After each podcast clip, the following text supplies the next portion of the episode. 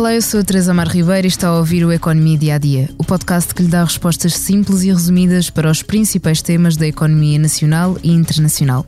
Todos os sábados lançamos um episódio que explora um tema económico em destaque durante a semana.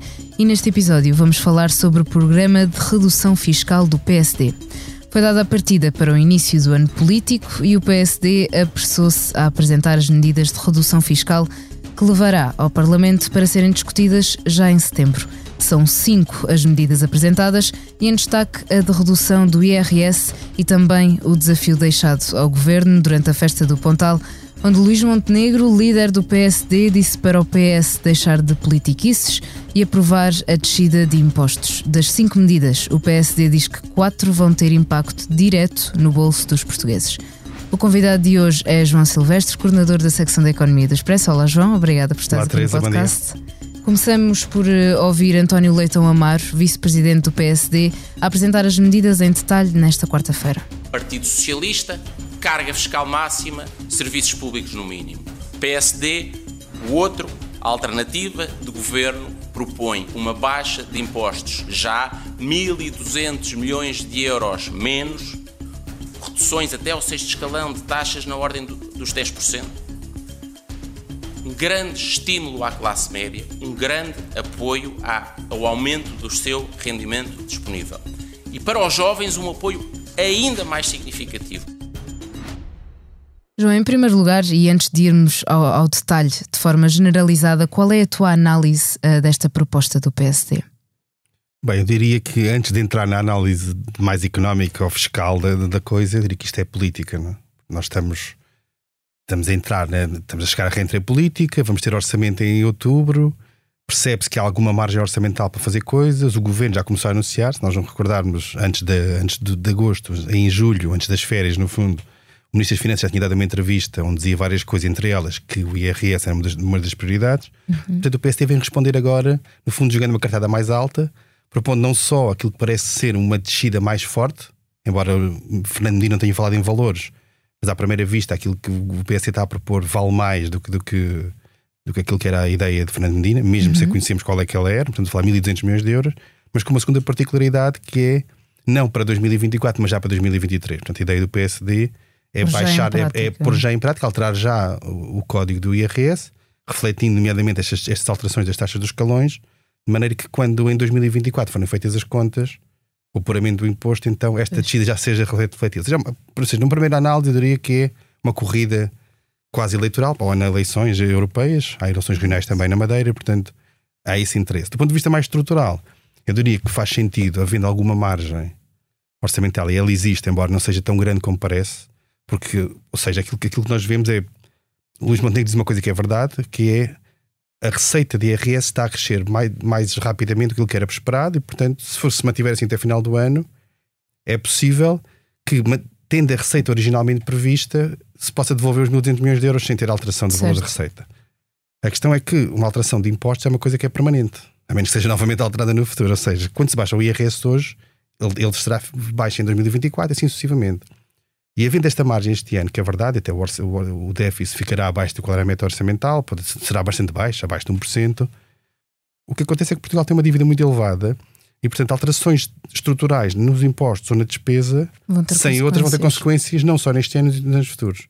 E, portanto, para sintetizar, no fundo, parece-me que, tendo em conta a carga fiscal que existe e a margem que existe, e a necessidade até de acudir algumas camadas da população que normalmente são mais esquecidas, porque nós temos medidas para os apoios aos mais, aos mais desfavorecidos, e bem, não é? porque são aqueles que são prioritários, mas depois há, há, há aquelas que se chama a classe média, que não sabem o que é que é, que é um conceito um bocado abstrato, que mas que são as outras pessoas que, estão, que não são ricas nem são pobres, estão alguns no meio e que estão a sofrer bastante com a inflação, estão a subir bastante, muitas delas têm, têm casas compradas com crédito, estão a sofrer bastante com a subida dos juros. E, e, como não são dos mais pobres, não têm tantos, tantos apoios. E são quem pagam grande parte do IRS. Cerca de metade das, das famílias não pagam IRS. E, portanto, esta medida tentaria acudir a essas pessoas. Acho, do ponto de vista lógico, eu acho que faz sentido. E, aliás, a própria ideia do governo também é essa. Quanto aos números e aos efeitos, é uma questão de ver. Eu, eu, tento, eu pessoalmente acharia que um país que tem uma dívida ainda de 110% do PIB, que é das mais altas, e os juros estão a subir muito rapidamente, é importante uhum. lembrar isso, devia-se ter cuidado na graduação das medidas, porque é preciso tomar outras medidas para lá do IRS, e há muitas que sabemos que vão acontecer, nas pensões, nos salários, etc. Portanto, seja, eu acho que o caminho não é, ainda que seja, obviamente, de um ponto de vista mais eleitoral, seja tático, aparecer já e a dizer já para este Sim. ano.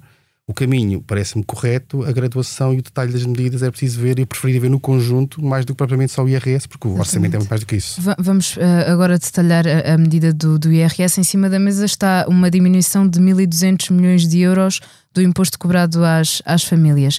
Como é que poderá ser posta em prática esta medida? Foi muito criticada pelo, pelo PS. Qual, é que foi a justificação dada pelo PSD de efetivamente pôr em prática a medida? O PSD o que diz, assim, no essencial, é que é possível pagar esta medida com o simples facto da receita do IRS e dos impostos em geral estar acima daquilo que era o orçamentado.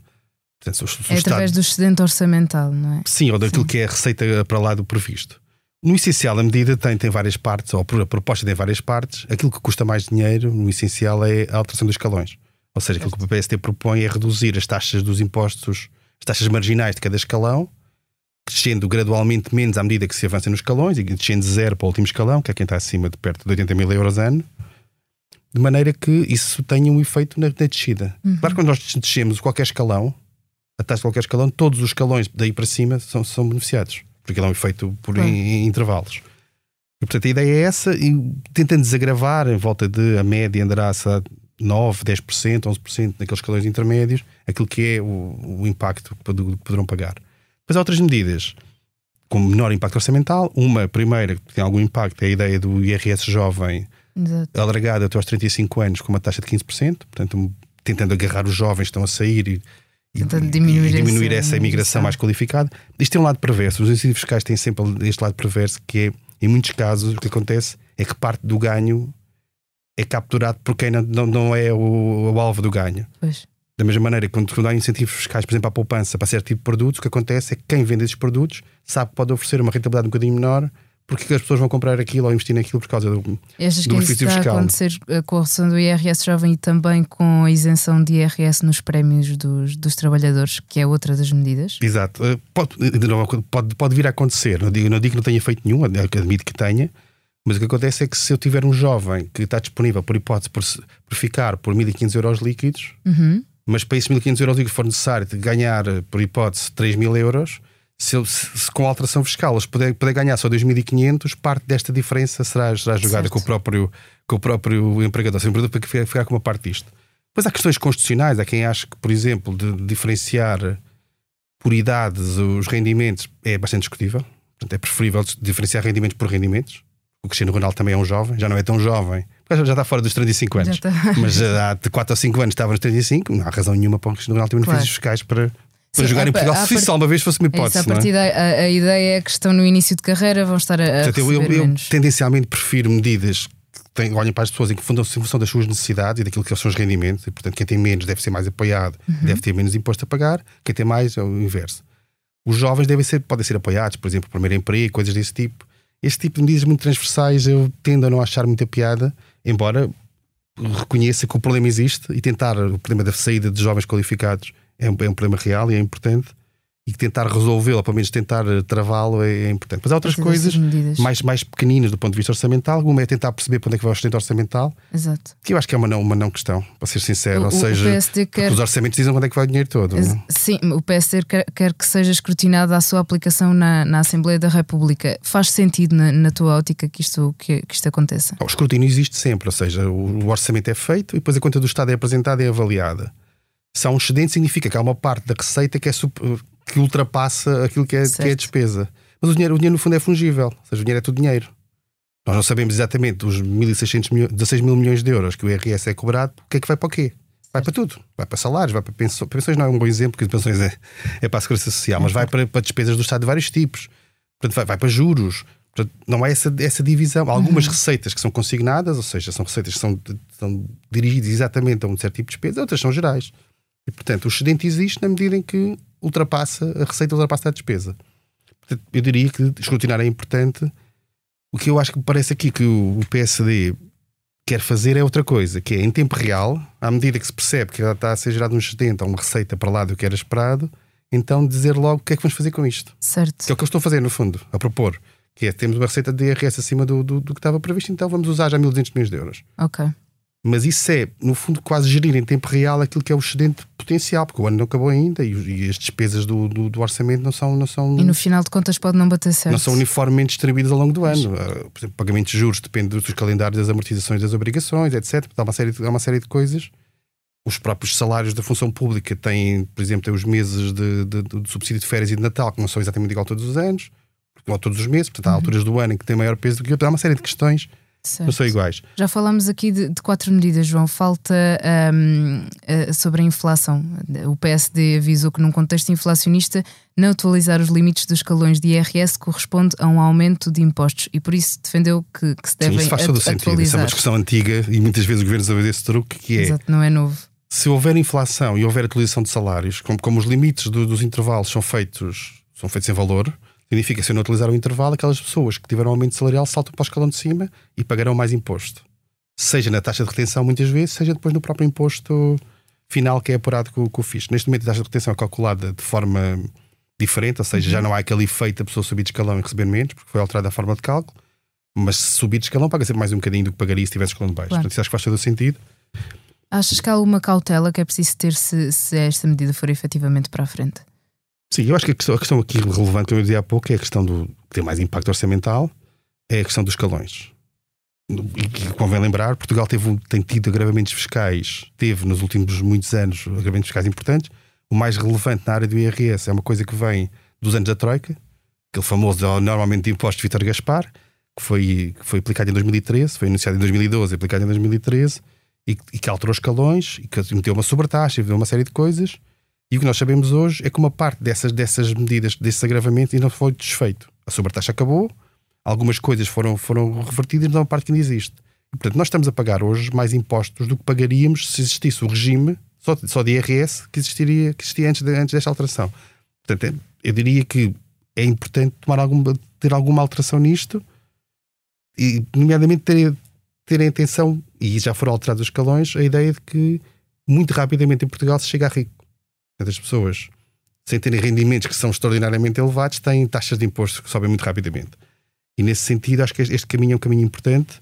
Agora, a cautela que, que me preocupa é a questão, é a questão orçamental, como eu dizia há pouco, que é, uhum. é aqui, portanto, Portugal tem uma dívida enorme, neste momento está a conseguir ombrear com a, com a França, com a Espanha, já paga taxas de juros mais baixas, mas só para termos uma ideia, a dívida que foi emitida este ano em Portugal, até agora, portanto, esta primeira metade do ano, custou 3,5% ao Estado. O ano passado tinha, tinha custado 1,7%. Quando nós falamos de uma dívida que são 110% do PIB, estamos a falar, cada ponto são 2 mil e tal milhões de euros. A mais. Uhum. E portanto, o que aconteceu até agora, nos últimos anos, é que Portugal estava a baixar rapidamente a dívida. Porquê? Porque a economia estava a crescer, tirando a pandemia, mas cresceu e depois recuperou da pandemia até rapidamente. E ao mesmo tempo os juros eram zero ou muito baixos. Quando os juros sobem e a economia não está a crescer assim tanto como cresceu nos últimos anos, a única maneira da dívida continuar a descer é haver alguma condição orçamental. E nesse sentido, falar em folgas, em margens, em excedente, excedente é, um, é um conceito pois. contabilístico, mas Sim. folgas e margens é um conceito um bocadinho abstrato. Porque na prática parece que podemos gastar, sabe-se lá até, até que valor. Eu diria que sim, vale a pena e é importante, ainda mais tendo em conta o contexto de inflação alta, de juros altos, etc., de aliviar aquilo que pode ser aliviado. Até porque, como eu lembrava, portugueses pagam uma, uma, um imposto, um IRS muito pesado que vem dos anos da Troika, e apesar de tudo as coisas melhoraram dos anos da Troika. Agora, dentro deste jogo, convém não entrar em grandes, grandes euforias.